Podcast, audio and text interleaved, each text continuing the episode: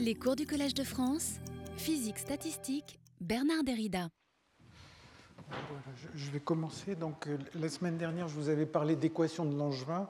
En fait, euh, il y avait d'autres aspects de l'équation de Langevin dont je voulais parler, et donc je, vais un peu continuer à en parler. Et après, je vais parler de la théorie de la réponse linéaire et du théorème de fluctuation-dissipation. Je suis un peu plus lent que prévu, donc euh, les grandes déviations, ce sera pour la fois prochaine.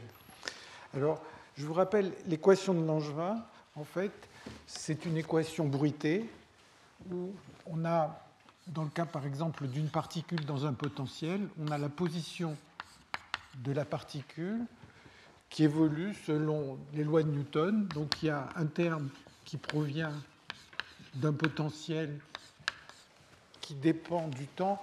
Euh, je ne sais pas si c'est possible de relever. Euh,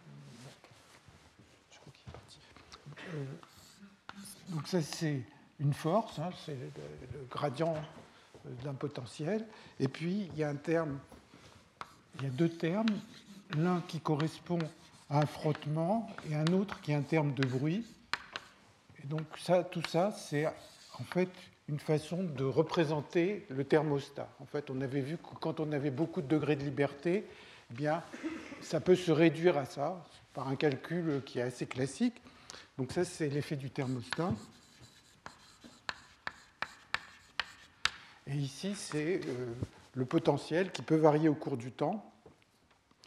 Euh, alors, si ce potentiel, euh, si, ce potentiel si, cette force dérive d'un potentiel comme je l'ai écrit ici, en fait, on peut montrer que cela correspond à une dynamique qui vérifie le bilan détaillé. en général, hein, le bruit qui est là, il est de la forme suivante, c'est un, bruit gaussien dont la moyenne vaut 0 et dont les corrélations sont données par une variance gamma, gamma, et de façon à assurer que le système se met en équilibre à une température T, on a une relation entre ce coefficient qui est la variance du bruit et le terme de frottement qui est gamma égale 2 gamma fois kt. Hein, euh, on va voir que c'est une relation de type fluctuation-dissipation euh, quand on parlera de ça. Donc, cette dynamique vérifie le bilan détaillé. Un exemple qu'on a vu, c'est le mouvement brownien. Donc, par exemple, c'est m dv sur dt égale moins gamma V plus état de T.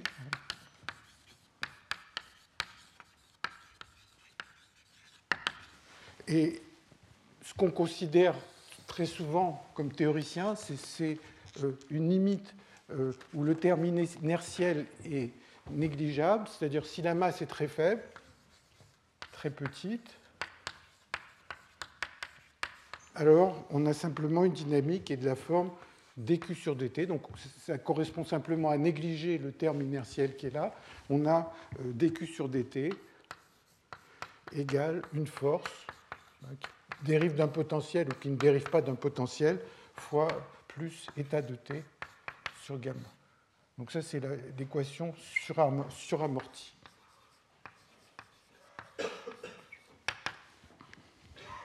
Et là encore, si, si on veut que cette dynamique vérifie le bilan détaillé, eh bien, il faut que, euh, euh, la force dérive d'un potentiel.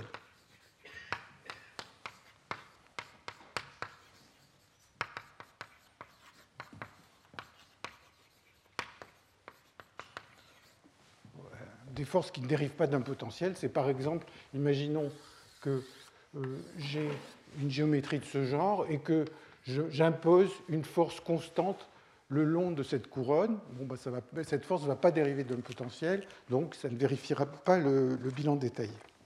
Alors, à partir du moment où on a une dynamique stochastique, en fait, ça n'a plus de sens de parler d'une trajectoire, mais il faut parler de la probabilité d'une trajectoire.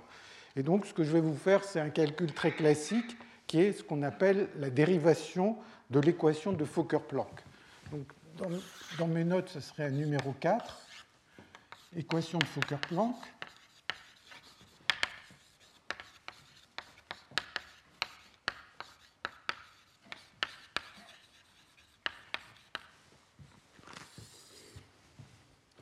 Donc, a priori, il faut parler de la probabilité d'une trajectoire, et en particulier, si on s'intéresse à la position d'une particule à l'instant t, il faut parler de la probabilité que la particule se trouve à la position Q à l'instant t. Q, c'est une position, je le prends unidimensionnelle, mais ça pourrait être euh, euh, toutes les positions de toutes les particules dans le système, ça pourrait être un très grand vecteur. Et donc, c'est cette probabilité qui est la chose qu'on doit considérer. Et cette probabilité évolue selon une équation qui s'appelle l'équation de Fokker-Planck, que je vais écrire ici, qui est dp sur dt. Hein, donc je l'écris dans le cas suramorti, qui est dp sur dt égale moins 1 sur gamma d sur dq de f de q éventuellement de t, si ça c'est la force hein, qui, apparaît là-bas, fois p, donc c'est la dérivée de toute cette chose, plus gamma sur 2 gamma 2 d2p sur dq2. Donc ça c'est ce qu'on appelle l'équation de Fokker-Planck hein, à une dimension et en dimension quelconque. Ici il y a un Laplacien et ça c'est un gradient, mais c'est essentiellement la même chose. Euh, pardon, ce n'est pas un gradient, c'est une divergence. La force est un vecteur, ici c'est une divergence.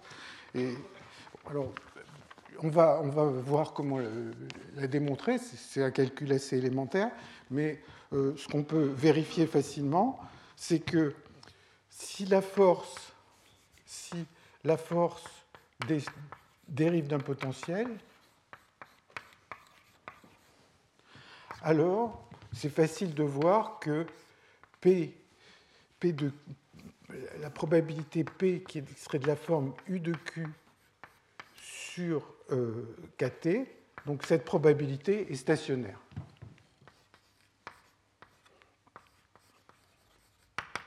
Donc cette équation est bien compatible avec ce qu'on voudrait, c'est-à-dire que le système se met en équilibre avec des poids de Boltzmann.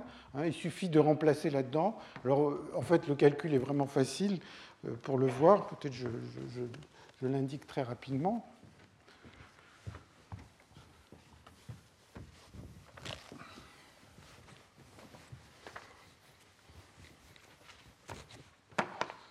En fait, d sur dt, ça va me permettre de vérifier que je n'ai pas oublié un terme, euh, dp sur dt, c'est égal à moins 1 sur gamma, d sur dq, 2, et puis il y a f de q fois p moins grand gamma sur 2 gamma fois dp sur dq.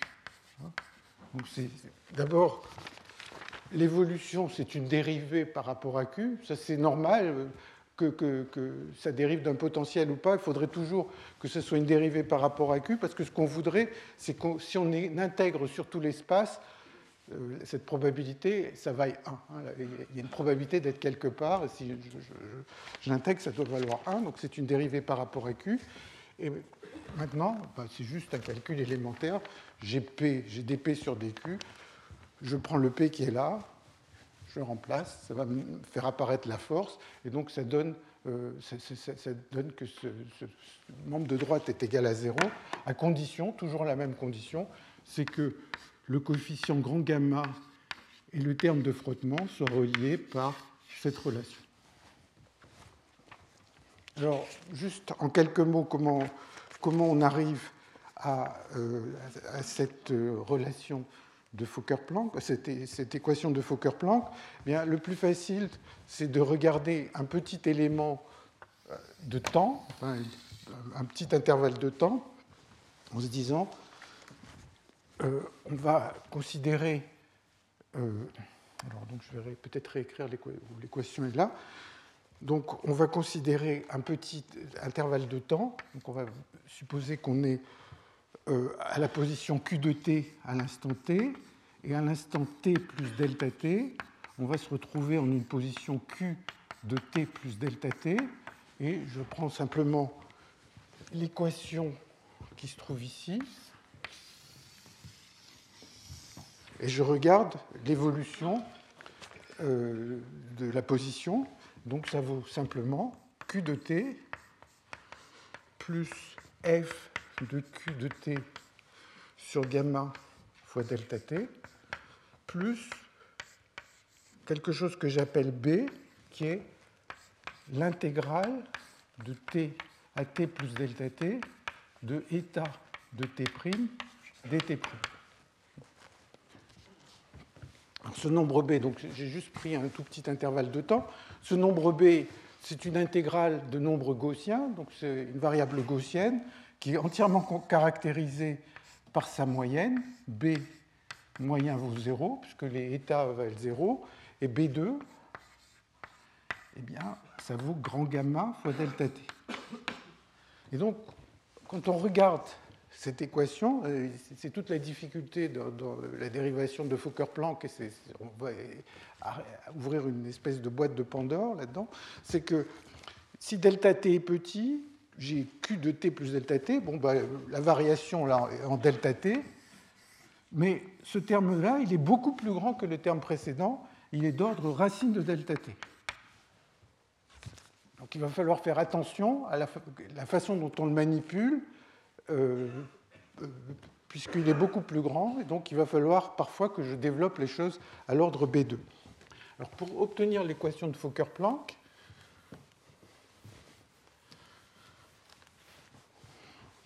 eh on procède de la manière suivante, c'est une façon de faire, c'est de dire, prenons une fonction d'essai quelconque, je prends une fonction g de q, ça veut dire je voudrais savoir ce que vaut la valeur moyenne d'une fonction de q à l'instant t, c'est-à-dire je veux savoir ce que vaut g de qt moyenné sur, sur l'histoire du système. Je moyenne puisque j'ai une trajectoire stochastique, donc il faut que je moyenne sur, euh, sur toutes les réalisations de, de cette trajectoire.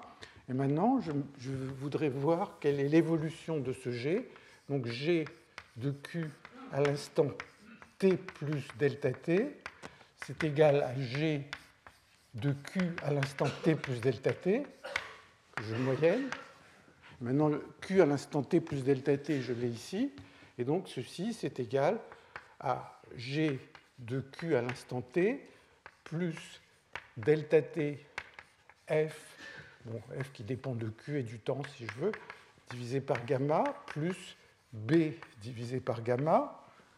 Et maintenant, il faut que je moyenne ça. Alors, bon, tout ce qui est à côté de Qt est petit, mais attention, le premier terme, il est en delta t, mais le deuxième terme, il est en racine de delta t. Donc, je voudrais calculer les, choses à l'ordre delta t, donc il faut que je, pousse le développement en B au second ordre. Donc, ça va me donner g de Qt plus delta t f de q de t sur gamma plus b, euh, pardon, là il y a g', g' de q, bon, plus b sur gamma g' de q, plus b2 sur 2 gamma g seconde de q. Et puis maintenant, je moyenne tout ça. Alors quand je vais moyenner B, la valeur moyenne de B vaut 0, donc ce terme-là va s'en aller, et donc j'arrive à G à l'instant t plus delta t f de q et de t fois g de q, que je moyenne, divisé par gamma. La moyenne de B vaut 0, la moyenne de B2 vaut delta t, euh, pardon, ici j'ai oublié gamma 2, et donc ça fait plus delta t sur 2 gamma 2 fois grand gamma fois g seconde de q, et je moyenne tout ça à l'instant t. Donc si je prends n'importe quelle fonction d'essai, en fait, l'évolution de g de q, à point, si q est la position à l'instant t de la trajectoire, eh bien, va, il va évoluer de cette manière ici, j'ai oublié un prime.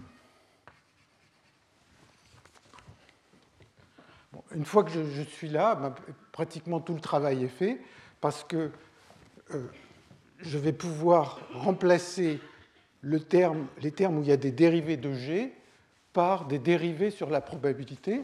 Donc je, vais juste indiquer rapidement comment ça fonctionne. Je sais pas ce que je vais effacer.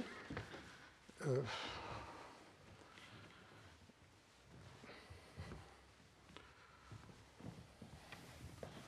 Donc ce que je dis, c'est que quand j'écris f de q, g' de q, ça, c'est pareil que l'intégrale de p de q, f de q, g', euh, pardon, oui, g' de q, hein, je le fais juste pour le premier terme là. Et donc ça, c'est pareil si je fais une intégration par partie par que moins intégrale de g de q, f, f, f de q, p de q, le tout prime dq. Donc les, endroits où il y a g' fois f, je les remplace par des choses où il y a f fois quelque chose.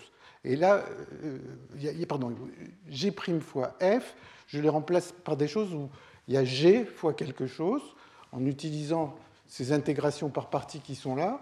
Pareil ici, et j'arrive ainsi à une équation où il y a valeur moyenne de g égale valeur moyenne de g, et puis là j'ai toujours le même g, le même g multiplié par des choses. Et comme ça c'est vrai pour n'importe quelle fonction DCG, eh bien j'en déduis que je peux simplifier par, g les, intégrales, et donc ça me donne l'équation de Fokker-Planck. Hein, donc juste, juste, en utilisant cette fonction DC. Alors la chose vraiment importante, c'est de se rendre compte que le bruit est d'ordre racine de delta t, et que pour être consistant, il a fallu que je développe au deuxième ordre en B.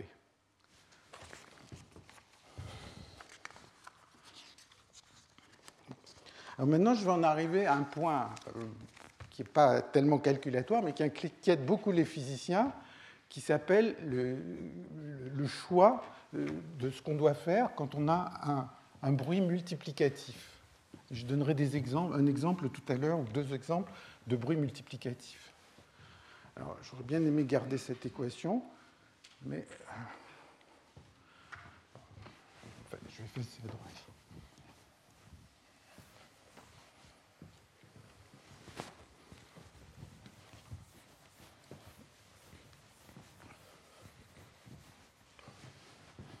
Alors,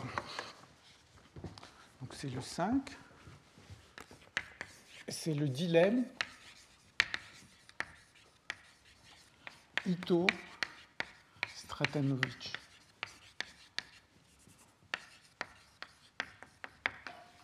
Il y a un article qui date des années 80, qui est très bien écrit à mon, avis, qui est dû à Van Kampen, dont le titre, ça doit être Ito versus Stratanovic. Donc c'est Van Kampen, 1980.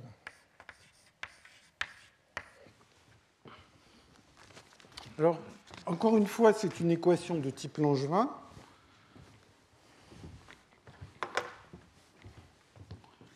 Donc je l'écris de manière un peu générale, comme ça, dq sur dt égale, je ne vais pas remettre les termes de frottement ou des choses comme ça, je dis c'est une certaine force plus un bruit, mais maintenant, le bruit est multiplicatif dans le sens où le coefficient qu'il y a devant le bruit dépend de Q. Alors, on peut essayer de refaire la même chose pour obtenir l'équation de Fokker-Planck. Et donc, on peut se dire, voilà, enfin, je voudrais suivre exactement la même démarche que j'ai suivie il y a quelques minutes pour l'équation de Fokker-Planck. Donc, je vais écrire quelque chose comme ça. Et donc, si j'écris Q à l'instant t plus delta t, j'essaye de discrétiser, prendre un tout petit intervalle de temps. Bon, bien, il va y avoir Q à l'instant t plus f de q fois delta t plus g de q fois b, b toujours défini comme on l'a fait à l'instant. Et toute la question du dilemme Stratanovich-Ito, c'est de savoir le Q qu'on met ici, qu'est-ce qu'on choisit?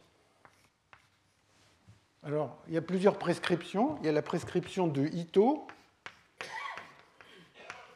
qui est de dire Q, c'est égal à Q de T. Il y a la prescription de Stratanovich, qui est de dire Q, qu'on met dans ces équations, c'est Q de T plus Q de T plus delta T sur 2. de manière plus générale, on peut prendre Q égale Q de t 1 moins alpha plus alpha Q de t plus delta t.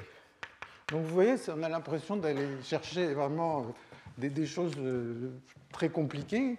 Quand on écrit une équation comme ça, quel sens on, donne aux paramètres qui apparaissent dans l'équation? Est-ce qu'on prend la valeur à l'instant t, la valeur à l'instant t plus delta t, quelque chose d'intermédiaire, etc. Alors, le calcul que j'ai fait il y a quelques minutes pour obtenir l'équation de Fokker-Planck, si on le refait, on aboutit à une équation de Fokker-Planck que je vais écrire, où le coefficient va dépendre de alpha. C'est-à-dire si je, si je prends le choix de Ito qui correspond à prendre alpha égale 0, je trouve une certaine équation de Fokker-Planck. Si je prends une autre valeur de alpha, je trouve une autre équation de Fokker-Planck.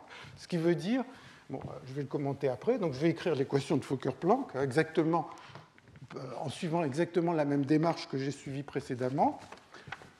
On arrive à dp sur dt égale moins d sur dq de f de q p de q. c'est très semblable à ce qu'on a vu tout à l'heure, plus gamma sur 2 d2 sur dq2 de g carré de q p de q, enfin p euh, de q. Et puis, selon le alpha que, euh, que l'on a mis, c'est-à-dire la prescription qu'on a choisie pour remplacer Q par sa valeur, euh, le choix de Q qu'on a mis dans l'équation, eh bien, il y a un terme où alpha apparaît qui est de la forme G' de Q, G de Q fois P de Q. c'est exactement le même calcul que j'ai fait tout à l'heure.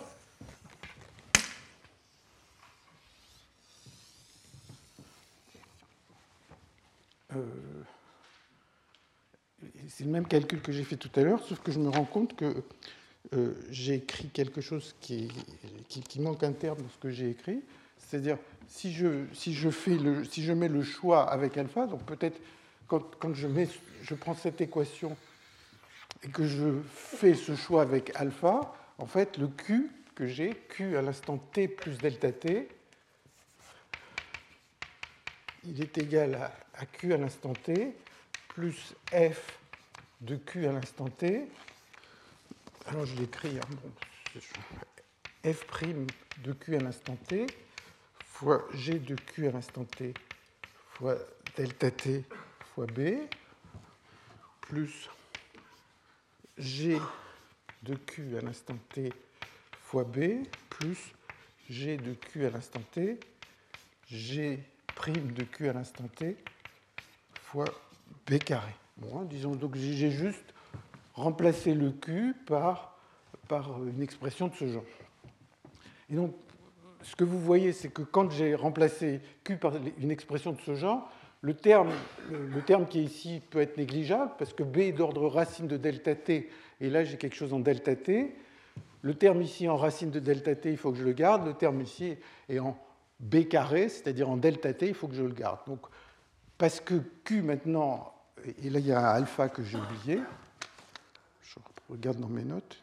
Mes notes, je ne l'ai pas mis, mais il devrait y être. Euh, euh, et, par conséquent, euh, l'équation de Fokker-Planck à laquelle on arrive dépend de ce alpha. C'est un petit peu calculatoire, mais je voudrais faire un certain nombre de remarques à ce propos. La première remarque, c'est que l'équation qu'on écrit, l'équation de Langevin, quand on a un bruit multiplicatif, ben, l'équation est ambiguë, ce qui est très inhabituel en physique. D'habitude, on écrit une équation, bon, euh, on, de, on essaye de décrire un phénomène, on écrit une équation, puis après on se dit, ben, maintenant si je résous l'équation, je vais arriver à faire une prédiction.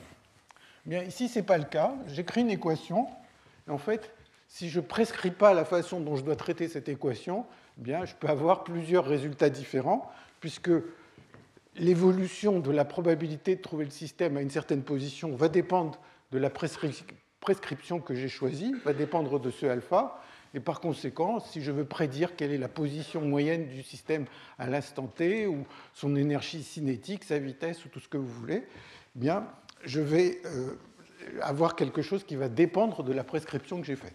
Donc c'est une équation ambiguë. Si je ne donne pas de prescription, euh, il y a plusieurs interprétations possibles. La deuxième chose, c'est que qu'on voit dans l'équation de Fokker-Planck, c'est que si le, bruit n'est pas multiplicatif, si G est une constante, eh bien, il n'y a pas à se faire de soucis. Donc, euh, il n'y a aucune dépendance à alpha. Donc, euh, le bruit additif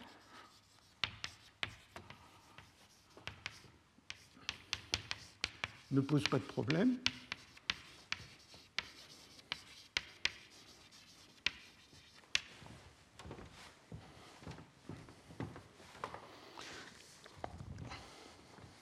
Alors, il y a un autre aspect qui est, discuté dans cet article de Van Kampen, c'est qu'en fait, on peut se dire, euh, qu'est-ce qu'il faut choisir, quel est le bon choix?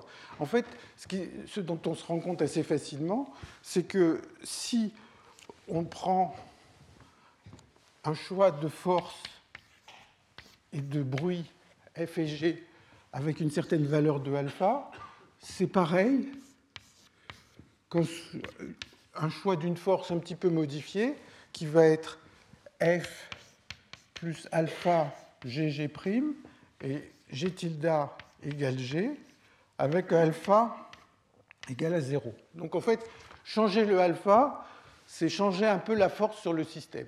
Et si vous y réfléchissez bien, la force qui agit sur le système, comment on la définit précisément? On a une trajectoire qui fluctue énormément donc en fait, la position, ce n'est pas vraiment un point, c'est quelque chose qui, oscille beaucoup, qui fluctue beaucoup autour d'un point. Et donc, ne serait-ce que de savoir comment on peut définir euh, la force agissant sur un point, étant donné que cette trajectoire fluctue beaucoup, eh bien, on, peut éventuellement imaginer que ça correspond à plusieurs définitions de la force qu'il faut moyenner un petit peu sur la trajectoire. Et donc, euh, la force qui, est exercée sur la trajectoire n'est pas si bien définie que ça. Donc, mais bon, mathématiquement, disons, on peut passer d'un cas à l'autre euh, à travers ces formules. Bon, alors, pour bien sûr ceux qui font des mathématiques, ils savent très bien que quand on utilise le calcul de Ito, ça modifie les règles de calcul. Je ne vais pas rentrer dans, ces détails. Donc, euh, il y a euh, le lemme de Ito qui permet de, faire les calculs stochastiques euh, quand on fait ce choix. Et donc, ça modifie les, règles de calcul habituelles. Je vais juste donner un exemple pour, qui, est en fait une façon de, de résumer ce lemme de Ito.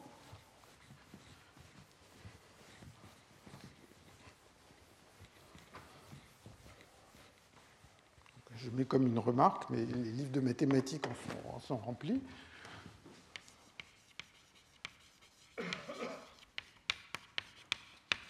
Imaginons le cas simple où j'ai ce qu'on appelle un mouvement brownien, c'est-à-dire j'ai une variable euh, dwt sur dt est simplement de la forme état de t. Donc, hein, c'est un processus de Wiener ça s'appelle comme ça. Et maintenant, donc, hein, je vais avoir donc W de t égale l'intégrale de 0 à t de état de euh, t' dt'.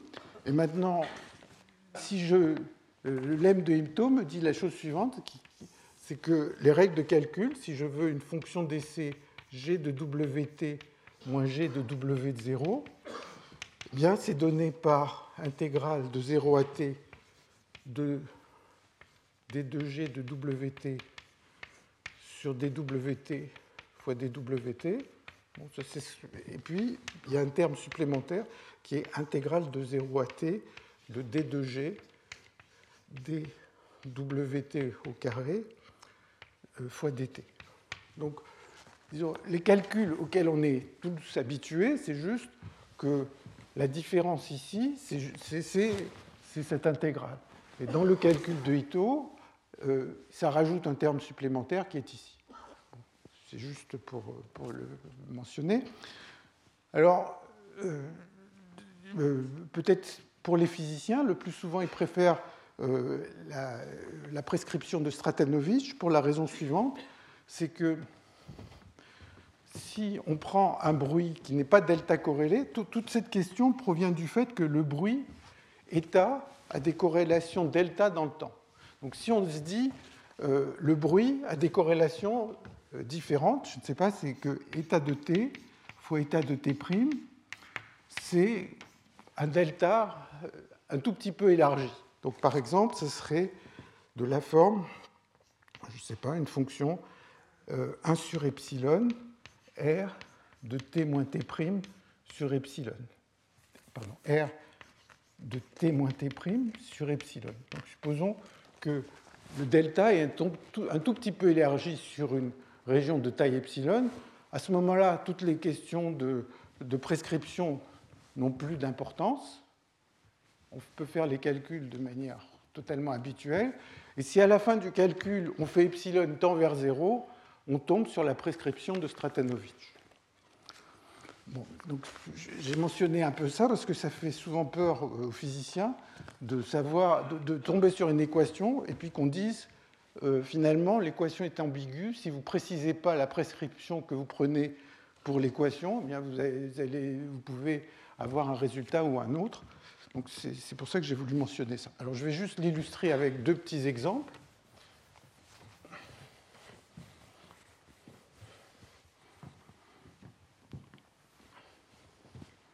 Le premier exemple,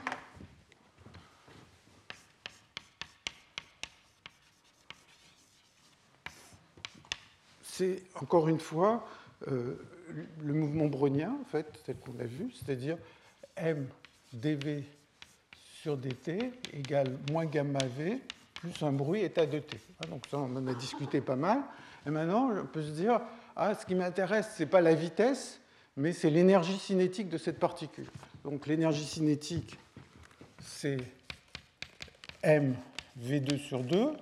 Et bien sûr, si j'ai une équation d'évolution pour la vitesse et que je fais les calculs euh, à la manière euh, habituelle, on tombe sur une équation pour cette énergie cinétique. C'est juste, je fais un changement de variable.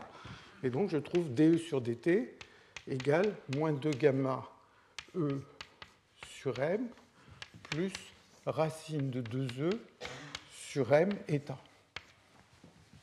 C'est juste, j'ai fait un changement de variable, de passer de v, essentiellement ça correspond à multiplier ici par v, et puis là j'ai la dérivée de l'énergie cinétique, et puis là c'est assez évident.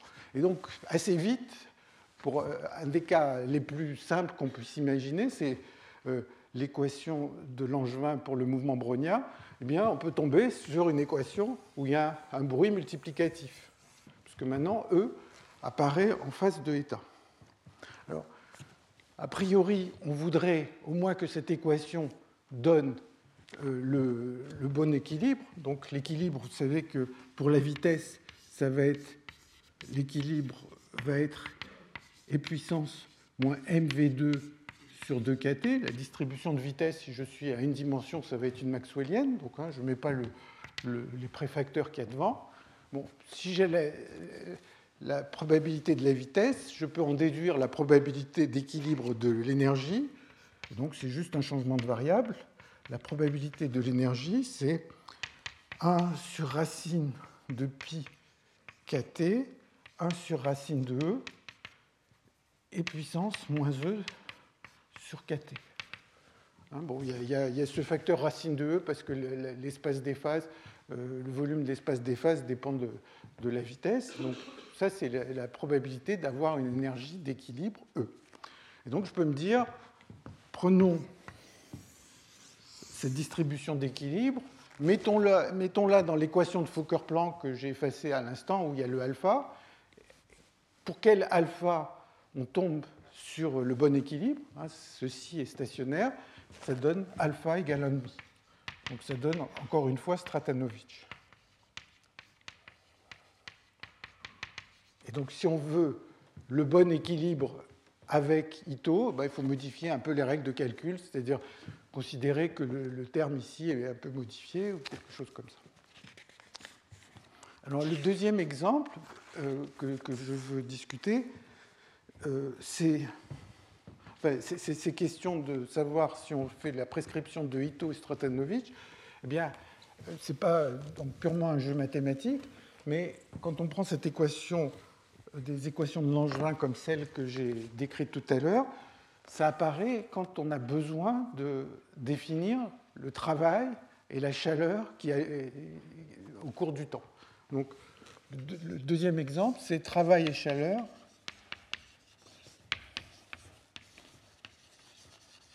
Pour l'équation de Langevin.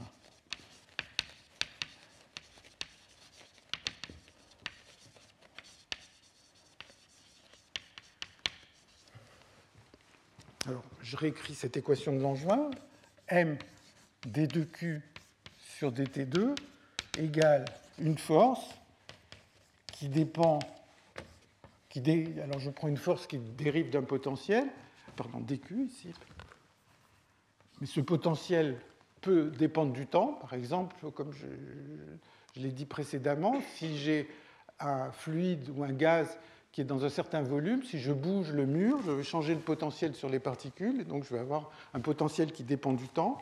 Et puis, il y a moins gamma dq sur dt plus état de t, et ça, c'est l'effet du thermostat.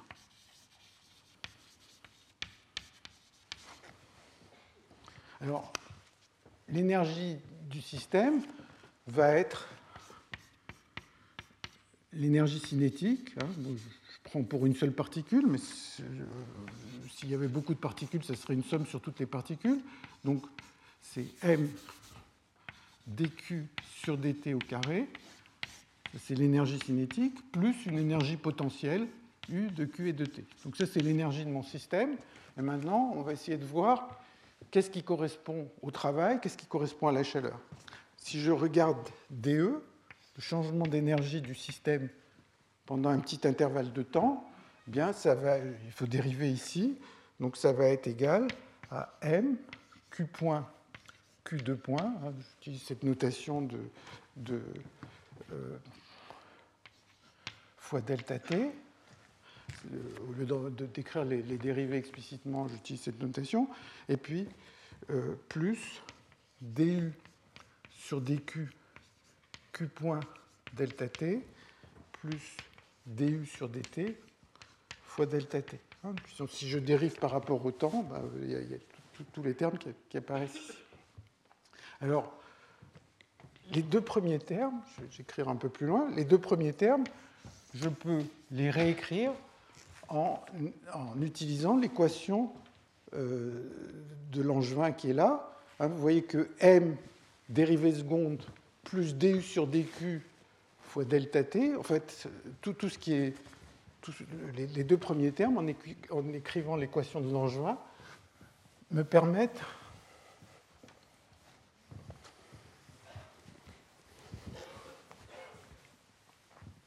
les deux premiers termes me permettent de les réécrire sous une forme euh, que j'écris maintenant. C'est égal à q point delta t fois moins gamma q point plus état de t. Et puis il y a le dernier terme qui est du sur dt fois delta de t. Et donc à ce niveau-là, on va interpréter les échanges d'énergie avec le thermostat, comme la chaleur. Ça, ça va être. Je regarde si je n'ai pas oublié euh, si c'est pareil que dans mes notes. Donc, ça, ça va être dQ, la chaleur échangée avec le thermostat. Et donc, si à gauche, il y a l'énergie, eh bien, à droite, il y a dQ. Et ce qui me reste, c'est le travail. Donc, le travail, c'est j'ai changé le potentiel au cours du temps, ça me donne un certain travail. Et là, euh, si j'avais pas du tout changé le potentiel au cours du temps, j'aurais effectivement fourni aucune force extérieure au système, et donc euh, il n'y aurait que des échanges de chaleur, et l'échange de chaleur serait donné par cette formule.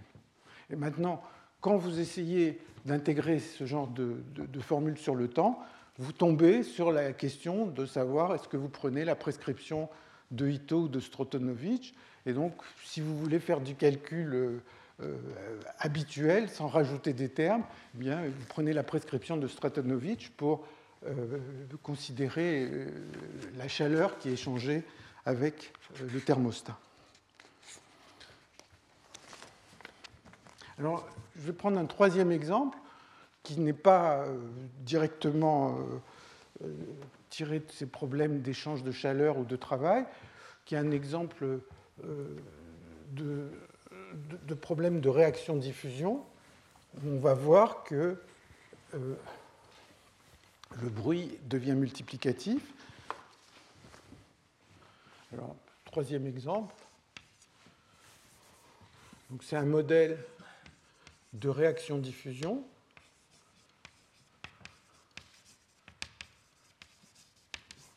Un modèle très simple, si vous voulez, de, propagation d'une épidémie.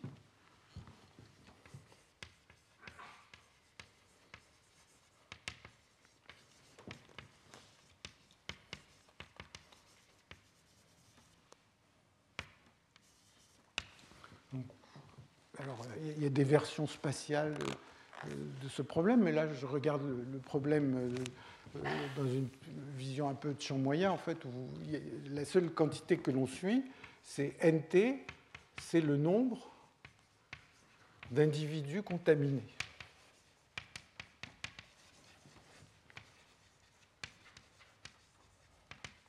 à l'instant T. Maintenant, on va supposer que pendant un petit intervalle de temps, ben, chaque individu a une probabilité d'en contaminer un autre, et puis chaque individu qui est contaminé a une chance de, guérir.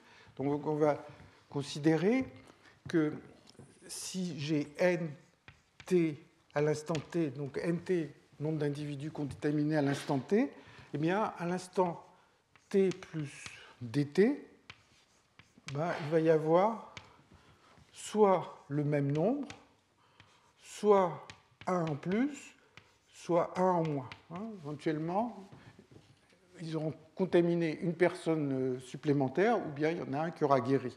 Alors, il va guérir avec une probabilité bêta dt, il va contaminer, pardon, bêta nt dt, euh, il, va, euh, il va y avoir la contamination d'un nouvel individu avec une probabilité alpha ndt, et puis le reste, c'est 1 moins alpha nt dt moins bêta nt dt.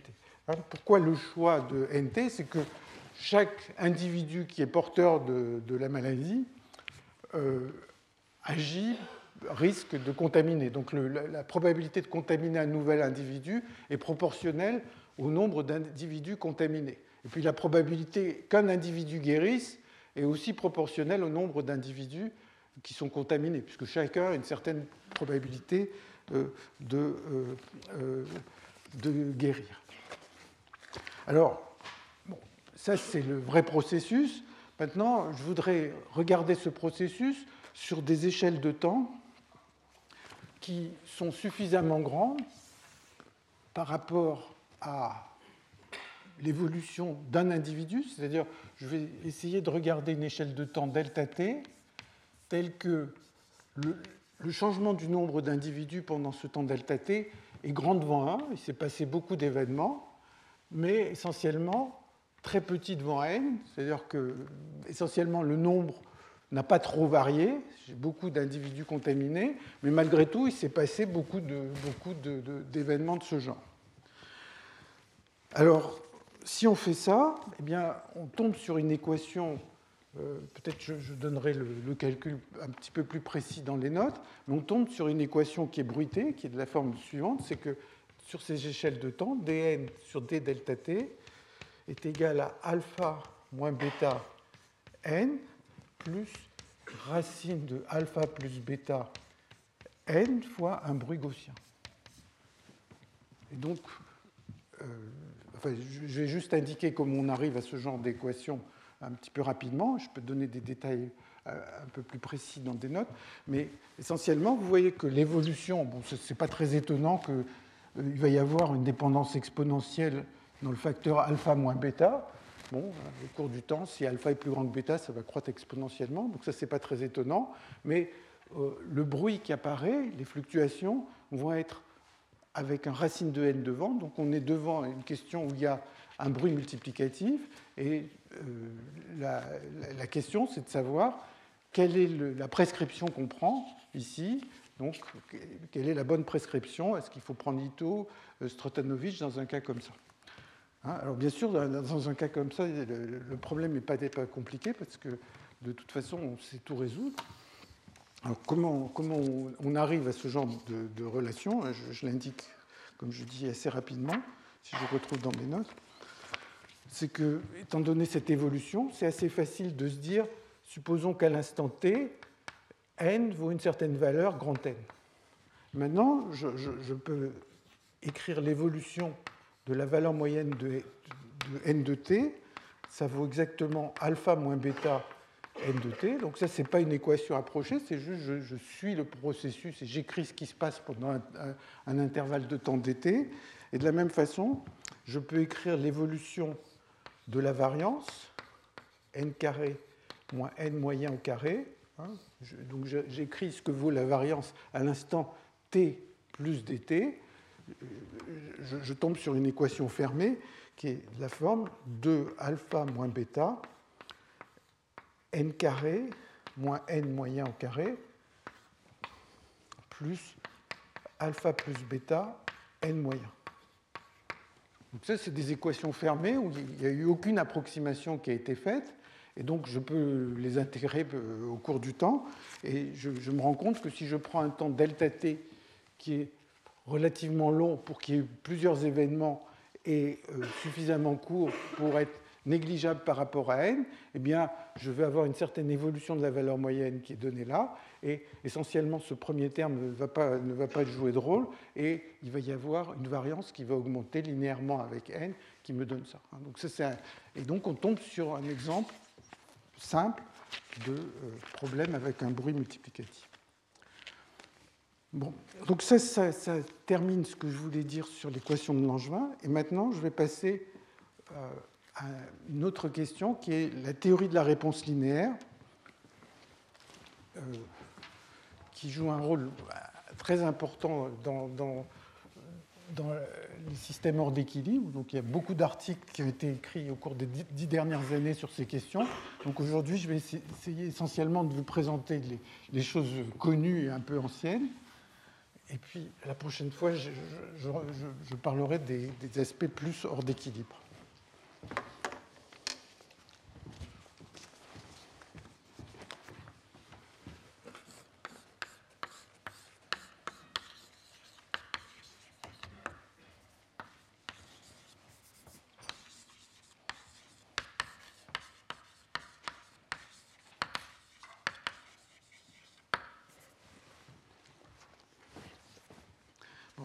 comme on l'a vu, euh, quand on est un système à l'équilibre, en fait, les propriétés fluctuent d'un système à l'équilibre. Donc si je regarde une certaine quantité au cours du temps, eh bien, cette quantité au cours du temps va fluctuer. Donc, elle va avoir une certaine variance, elle va avoir des corrélations dans le temps. Euh, par exemple, imaginons que euh, je prenne un, gaz ou un fluide et puis je regarde une petite région et je me pose la question, quel est le nombre de particules dans cette région à l'instant t? Ben, Ce nombre de particules, au cours du temps, il fluctue parce que euh, euh, ben, il y a des particules qui rentrent dans cette région, il y en a qui sortent, euh, il y a des collisions, etc. Donc ce nombre n'est pas constant dans le temps, il fluctue. Donc ça, c'est le premier acteur de cette théorie de la réponse linéaire. Le deuxième acteur, c'est supposons que j'agis sur le système avec une petite force. On agit sur le système avec une petite force.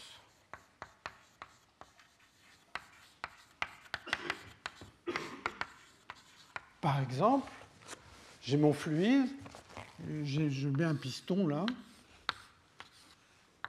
et je, il y a une certaine pression et je rajoute un petit peu de pression. J'appuie un peu plus fort sur ce fluide. il va y avoir une certaine réponse. Le, volume du système va varier si j'appuie sur, le piston. Il va y avoir une réponse qui, si je fais des calculs à l'ordre linéaire, va être linéaire dans la force, l'excès de force que j'ai rajouté sur ce piston. Donc il va y avoir la réponse du système à cette petite force. Et, la théorie de la réponse linéaire, elle va me dire quelque chose comme ça, c'est que la variance des fluctuations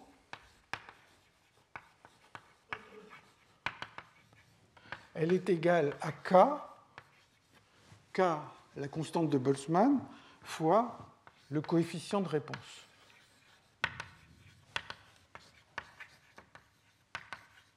Du système à une petite force.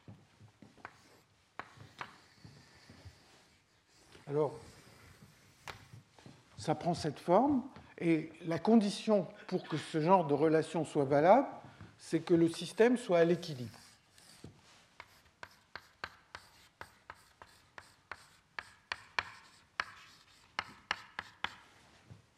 Alors ça prend cette forme, ça prend, on verra que quand on regarde des corrélations dans le temps, ça prend des formes un petit peu différentes. Ici, il peut y avoir les corrélations à des temps différents dans le temps.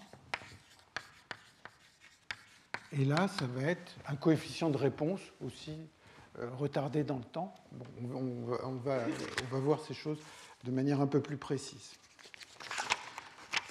Alors, d'abord, je commence par un exemple qui est essentiellement celui dont, j'ai parlé un instant.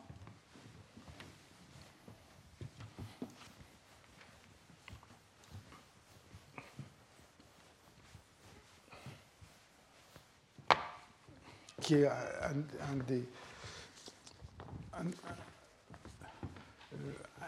finalement, une des choses qui est discutée dans tous les cours de, de physique statistique, c'est. Premier, donc je vais faire des exemples. Exemple. 1, les fluctuations de densité.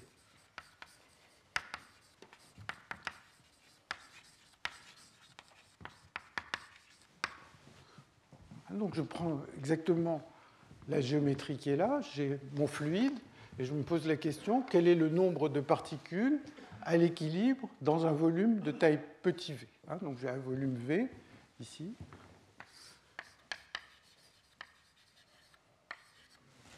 Alors, ce nombre fluctue. donc, il faut penser en termes de sa variance. Et sa variance est donnée par kT, k la constante de Boltzmann, t fois le volume fois un coefficient qui a l'air un peu compliqué, qui est ρ2, kappa de ρ, où kappa de ρ, c'est la compressibilité. kappa de rho, alors la définition précise, c'est 1 sur rho d rho sur dp. Bon, on va voir d'où sortent ces formules euh, dans une seconde, mais si vous regardez cette équation, elle me dit la variance du nombre de particules est égale à k, il y a le volume ici, et puis là c'est un coefficient de réponse, c'est comment la densité répond à un petit changement de pression. Alors moi j'aime bien euh, voir cette équation comme ici euh, des propriétés du XXe siècle, essentiellement pourquoi, euh, pourquoi la densité, le nombre de particules fluctuent, parce qu'on sait que la nature est faite d'atomes, et donc on a cette image que des atomes rentrent et sortent de, de, la région V. Et là, par contre, c'est une physique du 19e, c'est la compressibilité. J'appuie sur un gaz, euh, comment sa densité, si je change la pression d'un gaz, hein, alors bon, c'est peut-être pas très bien écrit, pas très visible, ça c'est la pression ici, et au-dessus c'est la densité. Alors, sous cette forme, ça a l'air. Euh, on se dit, mais quel est le, coefficient de réponse qu'il faut mettre à droite? En fait, si vous utilisez la thermodynamique habituelle, vous tombez que ceci est égal à kt fois d sur d de mu, où mu est ce qu'on appelle le potentiel chimique, et donc c'est kt fois la façon dont la densité répond à un changement de potentiel chimique. Bon, mais le potentiel chimique, c'est quelque chose qui a l'air un peu plus abstrait que de dire je change la densité en appuyant sur le système. Alors, ce qui est remarquable, c'est ce qu'on a. D'abord, ce genre de relation, ça s'appelle des relations d'Einstein.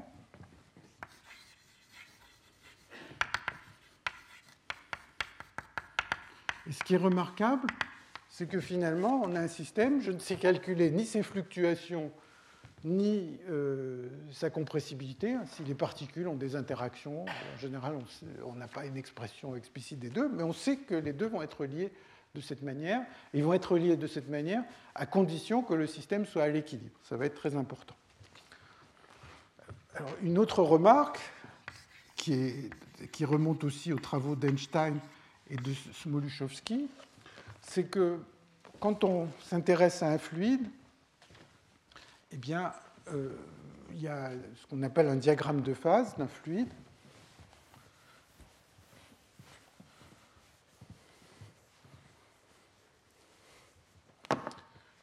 ce diagramme de phase, il a une forme un peu de ce genre. Ici, c'est la densité, ici, c'est la température, et il y a une phase, euh, un diagramme comme ça, c'est-à-dire que quand on est à suffisamment haute température, on passe, on change la densité, on passe continuellement du liquide au gaz. Par contre, si on est à basse température, eh bien, il y a une phase liquide ici, une phase gazeuse là, et quand on, est, on essaye d'imposer une densité intermédiaire, eh bien, il y a une séparation de phase. C'est-à-dire que si on, on, se place en un point intermédiaire, que vous avez une certaine densité euh, dans une cellule intermédiaire à ces températures plus basses, eh bien, vous allez avoir euh, le liquide en bas, par exemple, et le gaz. Il va y avoir une séparation de phase entre les deux phases. Et maintenant, il y a un point particulier qui est cette température qui est ici, TC, et là qui est rossé, ce qui s'appelle le point critique. Et quand on s'approche du point critique, en fait, la, compressibilité qui est ici devient très très grande. La compressibilité si la compressibilité devient très grande, eh bien, les fluctuations de densité vont devenir très grandes, puisque les deux sont reliés de cette manière. Alors, ça, amène à la, la situation suivante, c'est-à-dire que quand, quand, on se promène ici, quand on change la densité, ou changer par exemple en appuyant sur le, piston, on change le volume du système, eh bien, quand on se trouve ici, eh bien, on va observer, comme je le disais à l'instant, le liquide, le gaz, et puis selon euh, la position du piston, je vais avoir plus ou moins de liquide dans le système. Je vais voir cette interface monter ou descendre en appuyant sur le piston. Maintenant, quand on se rapproche du point critique, en fait, on pourrait se dire qu'est-ce qui se passe? Et euh, il y a de grandes fluctuations de densité. Ces grandes fluctuations de densité, vous savez que l'indice optique va être relié à la densité. Et donc, en fait, euh, dû à ces grandes fluctuations de densité, euh, le système va devenir opaque. Quand on, se promène, se rapproche de ce point critique, au lieu de voir l'interface euh, disparaître d'une certaine manière, on voit tout le système se troubler, on ne voit plus le passage du liquide au gaz comme c'est ici. C'est ce qu'on appelle l'opalescence critique, qui a été euh, comprise à la fois par Einstein et par Smoluchowski, à partir de ce genre de relation. Alors, on va voir d'où sort ce genre de relation euh, tout à l'heure. Pour l'instant, je donne des exemples. Une autre relation du même genre, toujours variance égale coefficient de réponse, c'est ce qu'on appelle le bruit de Nyquist-Johnson.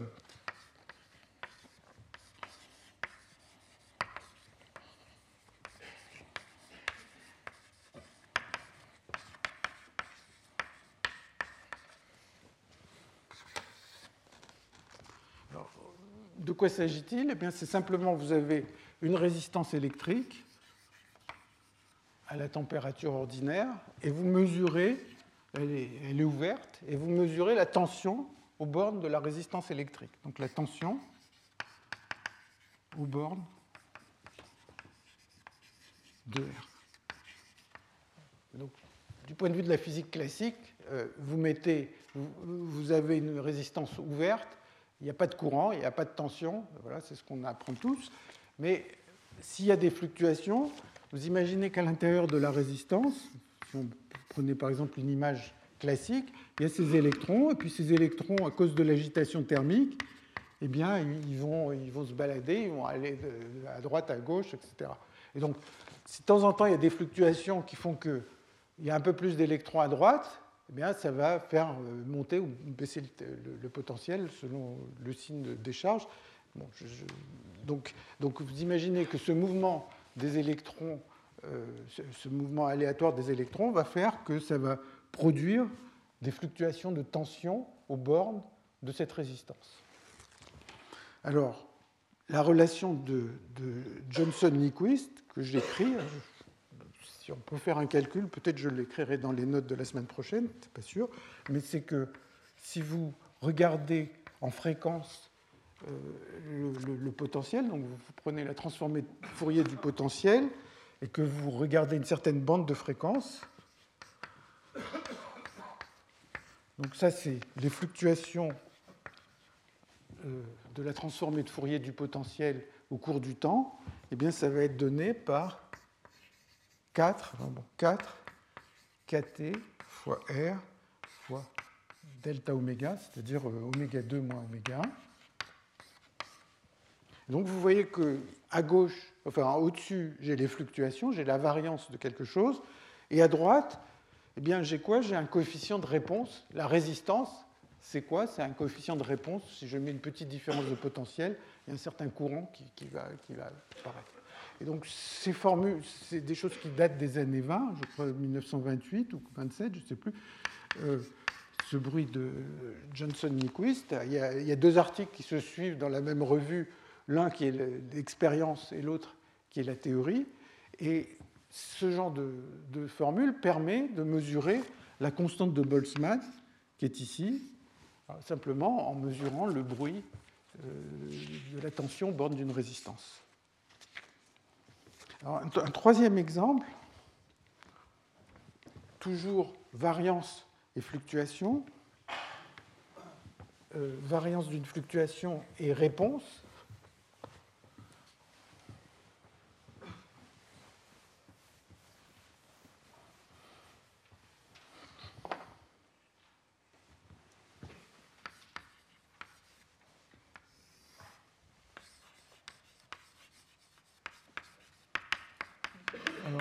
c'est la thermique.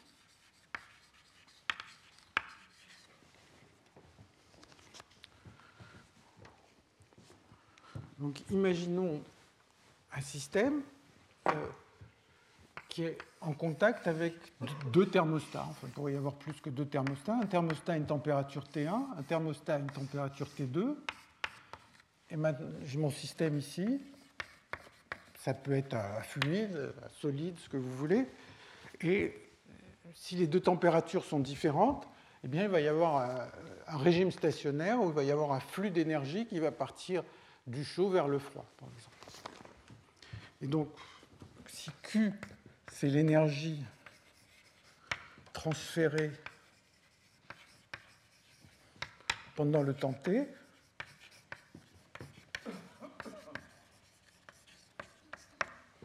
bien, je vais avoir un flux qui va valoir, donc un certain courant d'énergie qui va valoir quelque chose comme D fois T1 moins T2, si T1 moins T2 est petit.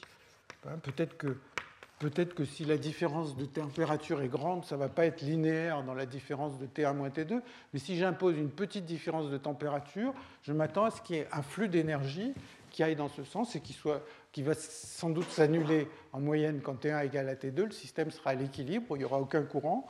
Donc je m'attends à quelque chose comme ça. Bon, et bien sûr, D va dépendre des propriétés précises du système. Bon, maintenant, alors, euh, la façon dont Q est défini, euh, il peut y avoir différentes façons de, vouloir le définir. Par exemple, je peux me mettre comme un observateur à l'entrée, ici, regarder quelle était l'énergie cédée par le thermostat au cours du temps T, ou bien euh, mettre à droite, ou bien on arrive des fois à définir l'énergie qui traverse une certaine section. C'est des détails. Maintenant, si je regarde le même système, mais à l'équilibre. Donc si maintenant je prends T1 égale T2, Q moyen va valoir 0, mais malgré tout, il va y avoir des transferts d'énergie parce que tout fluctue. Il y a des échanges d'énergie avec le thermostat de droite, de gauche, et donc il va y avoir des fluctuations d'énergie. Et, Q carré sur le temps, pour le temps long, va valoir quelque chose. Il va valoir 2 kt2 fois d, où d c'est le même coefficient qui est là. Donc encore une fois, ici on a une quantité qui fluctue, l'énergie qui est échangée avec le système fluctue au cours du temps. Et là, on a la réponse du système à un petit gradient de température, et les deux sont les mêmes. Ce qui ne veut pas dire que si vous me donnez un gaz avec des interactions un petit peu compliquées, que je sache calculer ni D, ni, ni cette propriété-là, ni celle-là. Mais le D est exactement le même. Alors, aussi cette propriété, on va la voir, en particulier quand on va traiter du théorème de fluctuation, on verra que c'est une euh, conséquence dans une certaine limite, euh, c'est-à-dire dans la limite où T1 moins T2 est petit, du théorème de fluctuation. Le théorème de fluctuation dit des choses euh, plus générales sur des fluctuations qui ne sont pas forcément petites. Alors, ce que je voudrais montrer ici, c'est que Simplement, ce genre d'expression aboutit à ce qu'on appelle la formule de Green-Kubo.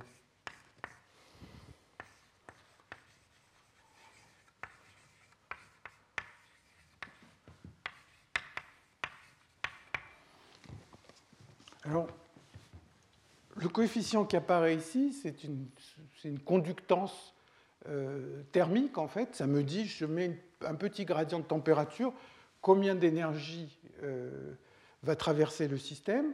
Et donc, bon, si, je posais le même genre de question, par exemple, pour un problème électrique, j'aurais une différence de potentiel électrique ici, et le coefficient qui serait là serait la résistance ou l'inverse de la résistance. Hein, J'aurais le courant égale l'inverse de la résistance fois la différence de potentiel.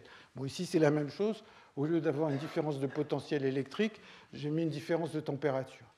Donc c'est un coefficient qui est, une réponse du système à un petit gradient, un peu comme une résistance électrique. Et la formule de Green-Kubo va me dire la chose suivante, c'est que l'équivalent de cette résistance ou cette conductance est égal à une formule que j'écris là, qui est que c'est l'intégrale de moins l'infini à plus l'infini de J de 0, J de taux à l'équilibre des taux cette formule, elle me dit la chose suivante. Vous voulez savoir ce que vaut la conductance, ou vous voulez savoir ce que vaut la résistance électrique d'un système? si c'était la résistance électrique, le petit coefficient qui là serait modifié. Qu'est-ce que vous faites? Ben, Vous ne vous mettez pas de différence de potentiel, vous ne mettez pas de différence de température. Vous regardez simplement les fluctuations du courant au cours du temps si vous regardez les fluctuations du courant, donc là, c'est le courant à un instant 0, là, c'est le courant à un instant taux, vous regardez la façon dont le courant est corrélé à différents temps, vous intégrez sur le temps, vous tombez sur la conductance ou la résistance électrique selon ce dont vous voulez parler. Encore une fois, si c'était la résistance électrique, le coefficient ici serait un peu modifié. Alors, pour le voir, eh bien, il suffit d'utiliser cette relation de réponse linéaire, hein, que je n'ai pas démontrée, mais qui sera démontrée plus tard. Si vous prenez cette relation de réponse linéaire, vous voyez que le coefficient qui est d ici, il réapparaît là. Et maintenant, si je veux savoir ce que vaut Q2, eh bien Q, pendant l'instant t, c'est l'intégrale de 0 à t, t de gt' dt'. Hein, c'est ça euh, Q. Et donc, si je calcule Q carré,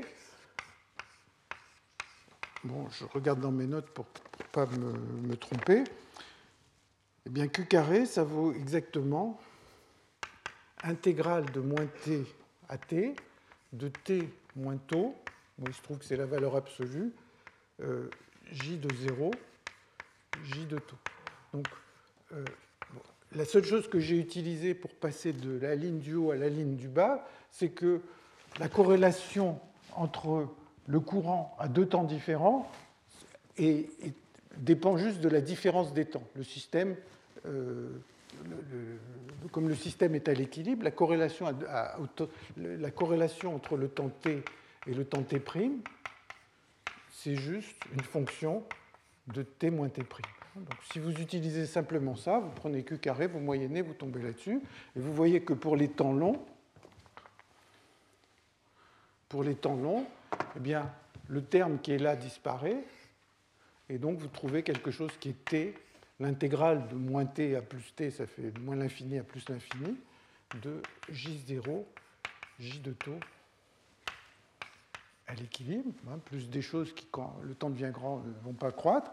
Et donc, ça vous donne euh, cette, relation qui est ici euh, euh, pour D, et donc la conductance qui est reliée aux corrélations de courant. Alors maintenant, j'en viens à essayer de, de, montrer ces relations de fluctuation. Alors certains sont des, cette relation entre la réponse et la, la variance. Alors les calculs à temps égaux, c'est des exercices tout à fait élémentaires, donc je vais le montrer. Puis après,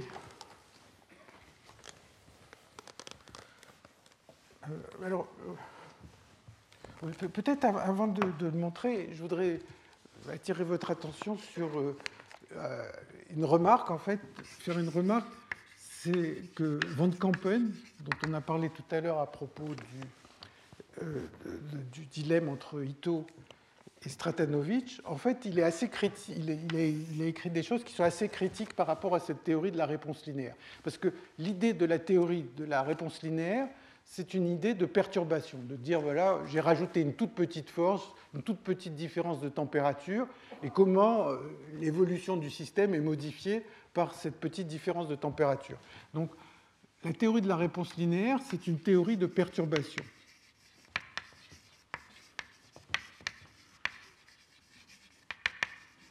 Et si vous réfléchissez, si on a un système qui évolue et dont la dynamique est un peu chaotique, eh bien, euh, assez vite, si vous suivez une trajectoire et que vous modifiez un petit peu, vous rajoutez une petite force, eh bien, la, nouvelle trajectoire va devenir très vite différente de la trajectoire sans la force.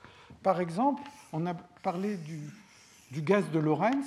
Le gaz de Lorentz, il y avait des obstacles qui sont situés au hasard, et une particule du gaz de Lorentz elle, a ce, mouvement libre et elle fait des collisions sur les, sur les différents obstacles. Elle a une trajectoire comme ça qui va être des lignes droites et puis des trajectoires, des, collisions élastiques sur ces obstacles. Si je rajoute un petit champ électrique, bah, la trajectoire va être un petit peu modifiée au début, mais vous imaginez que même si euh, le champ électrique est tout petit, au bout d'un certain temps, la trajectoire qui aura été un petit peu modifiée risque de rater un obstacle qu'elle n'aurait pas raté s'il n'y avait pas le champ, par exemple. Et donc, assez vite, les deux trajectoires vont être totalement différentes, même si j'ai mis un tout petit champ électrique.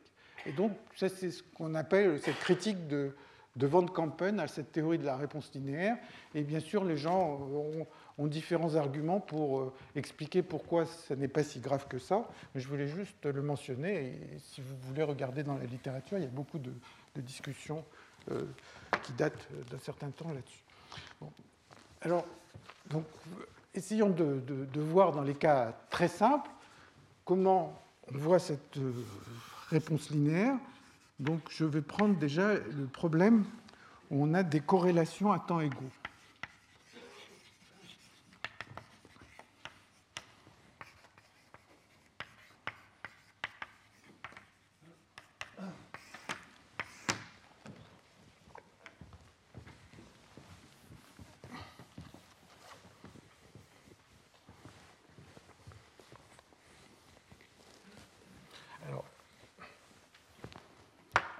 Le plus simple, c'est, imaginons que je regarde l'énergie de mon système, et je regarde comment euh, l'énergie de ce système évolue si je change un peu la température. Donc l'énergie d'un système est donnée par somme sur toutes les configurations possibles de l'énergie de la configuration et puissance moins bêta E de C divisé par somme sur C de E puissance moins bêta E de C.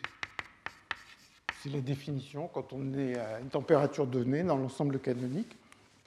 Maintenant, je m'intéresse à comment cette énergie va répondre à un petit changement de température. Je fais dE sur des bêta. Changer la température, c'est pareil que de changer bêta. Si je dérive par rapport à bêta, il y a deux termes.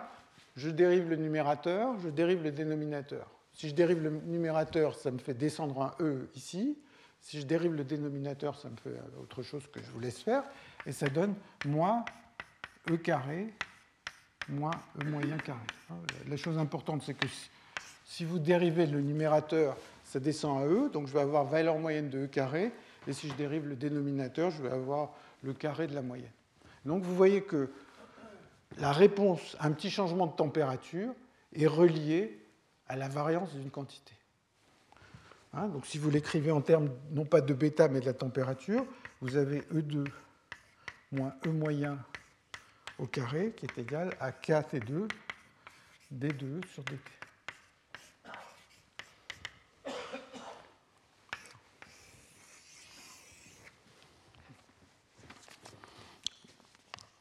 alors, c'est un calcul d'une ligne. Vous pouvez faire exactement la même chose euh, avec le nombre de particules.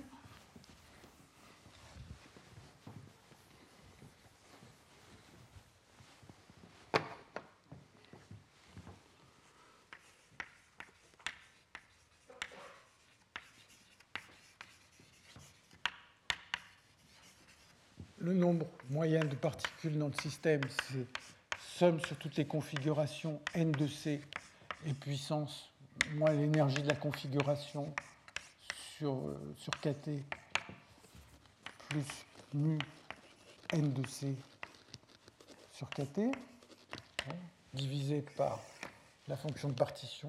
Maintenant, j'ai mis un potentiel chimique, pareil, et puissance moins e de c sur kT plus mu n de c sur kt.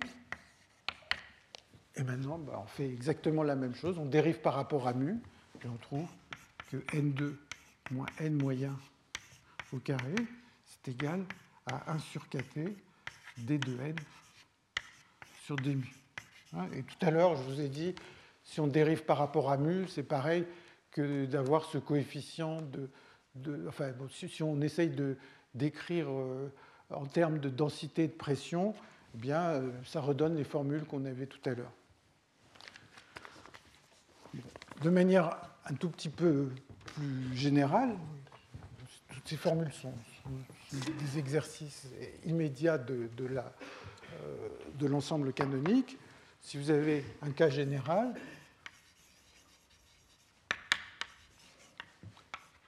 vous avez une énergie d'une configuration qui est une énergie E0, et puis vous rajoutez une petite force fois B de C.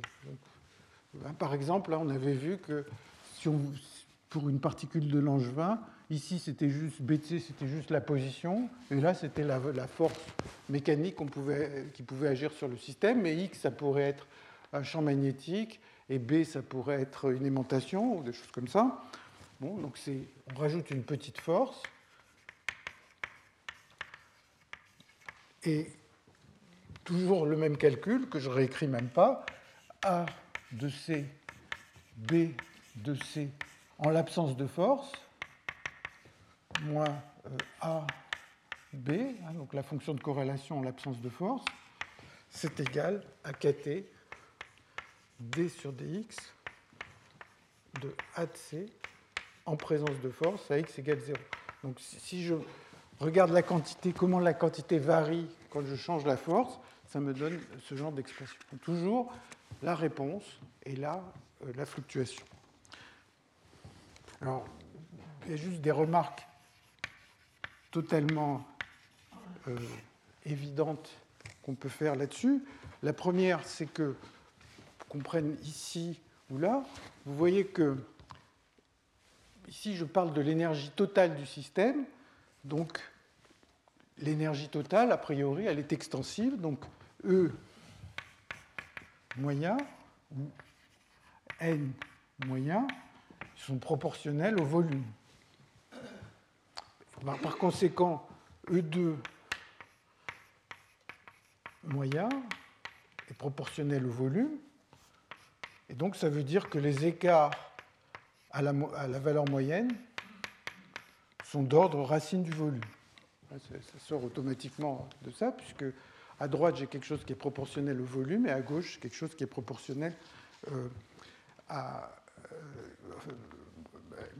enfin, j'ai la variance à gauche. Donc la variance est proportionnelle au volume. Donc ça veut, dire, c'est une chose qui est extrêmement courante, c'est que toutes les fluctuations sont proportionnelles euh, à la racine, sont de l'ordre de la racine du nombre de particules. C'est vrai essentiellement tout le temps, sauf quand on se rapproche de ces points critiques dont on parlait tout à l'heure, où il y a des grandes fluctuations, et, là, ça devient des, euh, des, fluctuations qui sont, enfin, quand vous êtes en un point critique, qui sont euh, des puissances différentes de, du volume.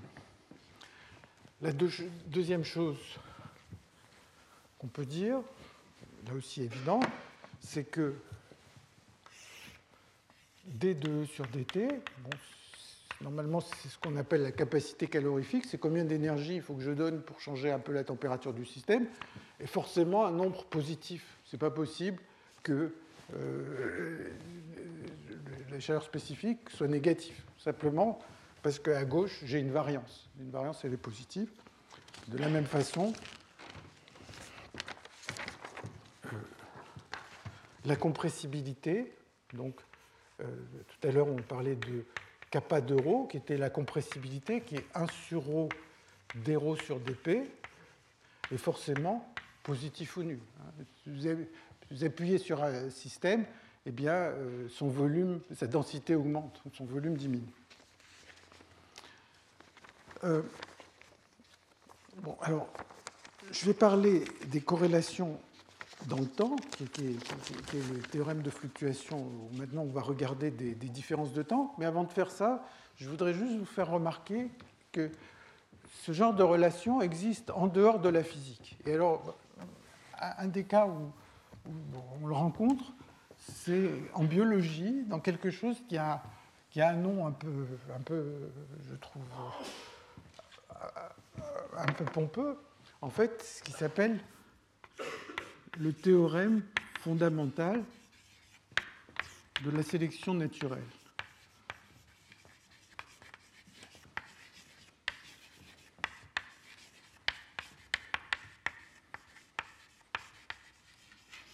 Qui est dû à, à Ronald Fisher, qui date des années 30. Alors du point de vue du calcul, vous allez voir, c'est un calcul totalement euh, élémentaire qui ressemble énormément au calcul qu'on a fait à l'instant. Donc, euh, bon, pas, c'est pas un calcul difficile, mais par ailleurs, c'est un sujet qui était au débat, de débat entre Fischer, qui était tenant de, d'une fécondité qui, augmentait au cours du temps pour les raisons dues à ce théorème, et les tenants du darwinisme qui attribuer l'augmentation de la fécondité euh, due à des, mutations. Donc ici, c'est un modèle sans mutation.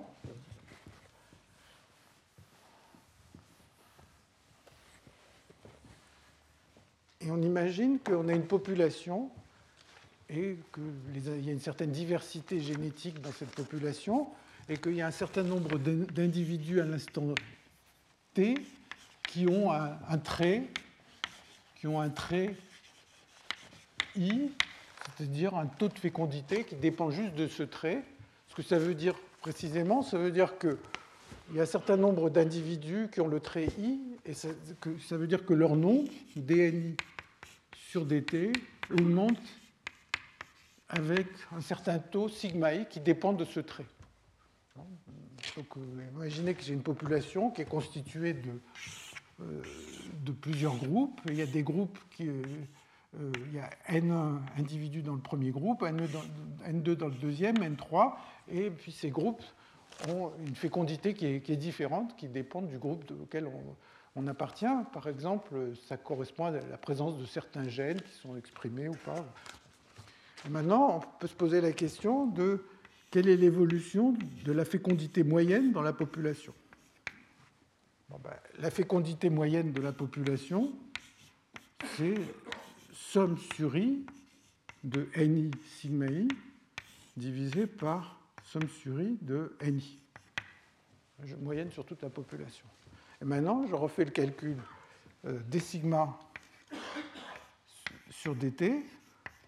Bon, ben, je vais dériver je vais dériver les ni du numérateur ou dériver les ni du dénominateur. Si vous faites ça, ben, ça donne sigma 2 moins sigma au carré.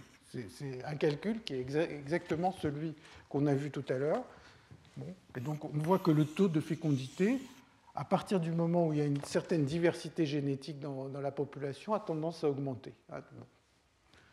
Donc, du point de vue du calcul, pas, ça n'a rien de, très compliqué, mais euh, ça porte ce nom qui me paraît un peu, enfin, un peu pompeux. Mais par ailleurs, euh, c'était un sujet de débat, puisqu'il y avait les gens qui étaient opposés à cette idée, qui pensaient, ou qui pensent toujours d'ailleurs, que la, la fécondité augmente à cause des mutations. Vous voyez qu'ici, on n'a aucune mutation, on n'a pas des individus qui ont le trait numéro i qui vont euh, se transformer en, individus qui ont un autre trait. Et si vous mettez les mutations, ça peut éventuellement diminuer. En particulier, si vous mettez toute la population avec le sigma i maximum, vous voyez que les mutations vont, les amener sur des sigma i plus petits, donc ça peut diminuer. Donc ça c'est une, dernière remarque. Donc, euh, alors maintenant, ce que je vais faire, j'arrive tout près de la fin, donc ça va surtout être ce que je vais traiter la prochaine fois qui est la partie qui est la plus intéressante, c'est les corrélations à des temps inégaux.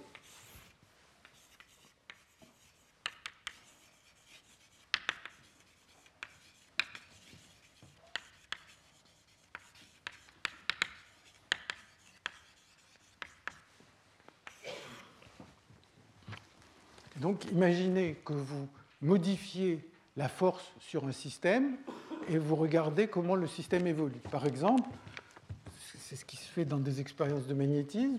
Vous imaginez que au cours du temps, vous changez le champ magnétique d'une certaine manière. Mettons par exemple le système était sous un champ magnétique et à l'instant t égale 0, le champ magnétique est interrompu, vous arrêtez le champ magnétique. Il va y avoir une certaine réponse à, à, ce changement de champ magnétique. Et vous pouvez mesurer une quantité qui serait par exemple l'aimantation du système en fonction du temps. Donc si vous avez établi ce champ magnétique depuis très longtemps, l'aimantation du système va être constante. Vous coupez le champ magnétique, le système ne va pas réagir immédiatement, il va prendre un certain temps pour réagir, et donc vous allez avoir une certaine aimantation au cours du temps qui va décroître. Donc ça, ça va être la réponse du système à ce changement. Vous pourriez imaginer quelque chose de, plus compliqué d'imaginer qu'au cours du temps, vous avez un champ magnétique qui varie au cours du temps. Et le système va avoir une réponse, l'aimantation va avoir une certaine réponse, plus ou moins compliquée, à ce champ magnétique qui dépend du temps. Donc le cas, cas simple, c'est celui qui est au-dessus, là, ça serait le cas le plus général.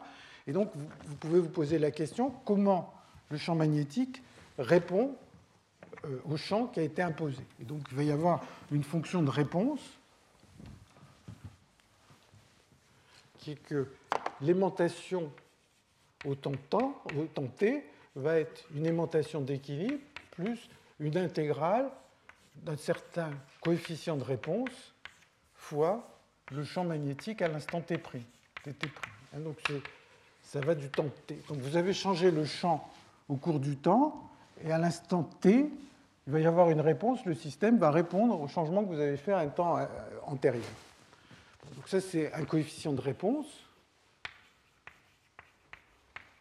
Et maintenant, on peut regarder simplement les corrélations de l'aimantation au temps t, l'aimantation au temps t', avec tous les h sont égaux à 0. Donc si je mettais aucun champ, si le champ ne variait pas au cours du temps, ou h égale constante ou 0, si je ne faisais aucun changement, il y aurait certaines corrélations de l'aimantation du système.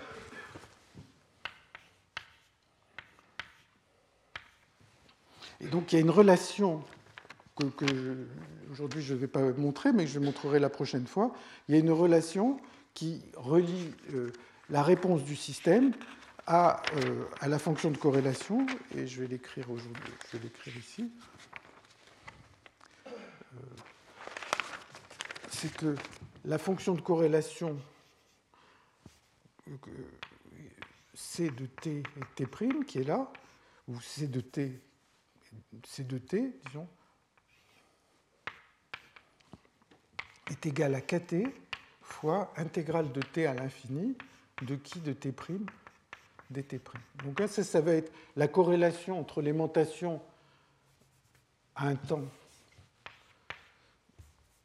t, quel, euh, attendez, t' quelconque et t plus t' quelconque. Hein, puisque si on est à l'équilibre, ça ne dépend pas du temps de la mesure. Et donc, il y a une relation qui relie le coefficient de réponse à la fonction de corrélation en fait, dans mes notes, c'est écrit sous une forme un tout petit peu plus générale, pas dans le cas de cet exemple. Donc la prochaine fois, je vais commencer par vous montrer ces relations, et on verra que quand on est hors d'équilibre, soit dans un régime stationnaire, soit parce qu'on est dans un système comme celui-ci où il n'a pas encore eu le temps d'atteindre, enfin un système auquel on a fait un changement brutal, on a changé, par exemple, on a refroidi brutalement un système, eh bien, euh, la, relation qui est là va être modifiée. En général, elle ne sera pas vraie. Il y aura des termes supplémentaires que je vais discuter euh, assez brièvement la prochaine fois. je vous remercie. Je vous rappelle qu'il y a un séminaire de Félix Ritter. Félix Ritter, c'est un des très grands expérimentateurs de, ce domaine, donc vous allez entendre parler d'expérience, mais il est un ancien théoricien, il a écrit des choses, euh, des revues sur ce genre de sujet, donc euh, il en sait sûrement beaucoup plus que moi sur la question. Donc je vous encourage à l'écouter. Et la semaine prochaine, il y aura un, séminaire de Sergio Siliberto aussi sur les démons de Maxwell, les machines de Zillard dont j'ai parlé l'autre fois, et aussi montrer qu'expérimentalement on peut voir ces choses. Je vous remercie. Retrouvez tous les contenus du Collège de France sur www.colège-2-france.fr.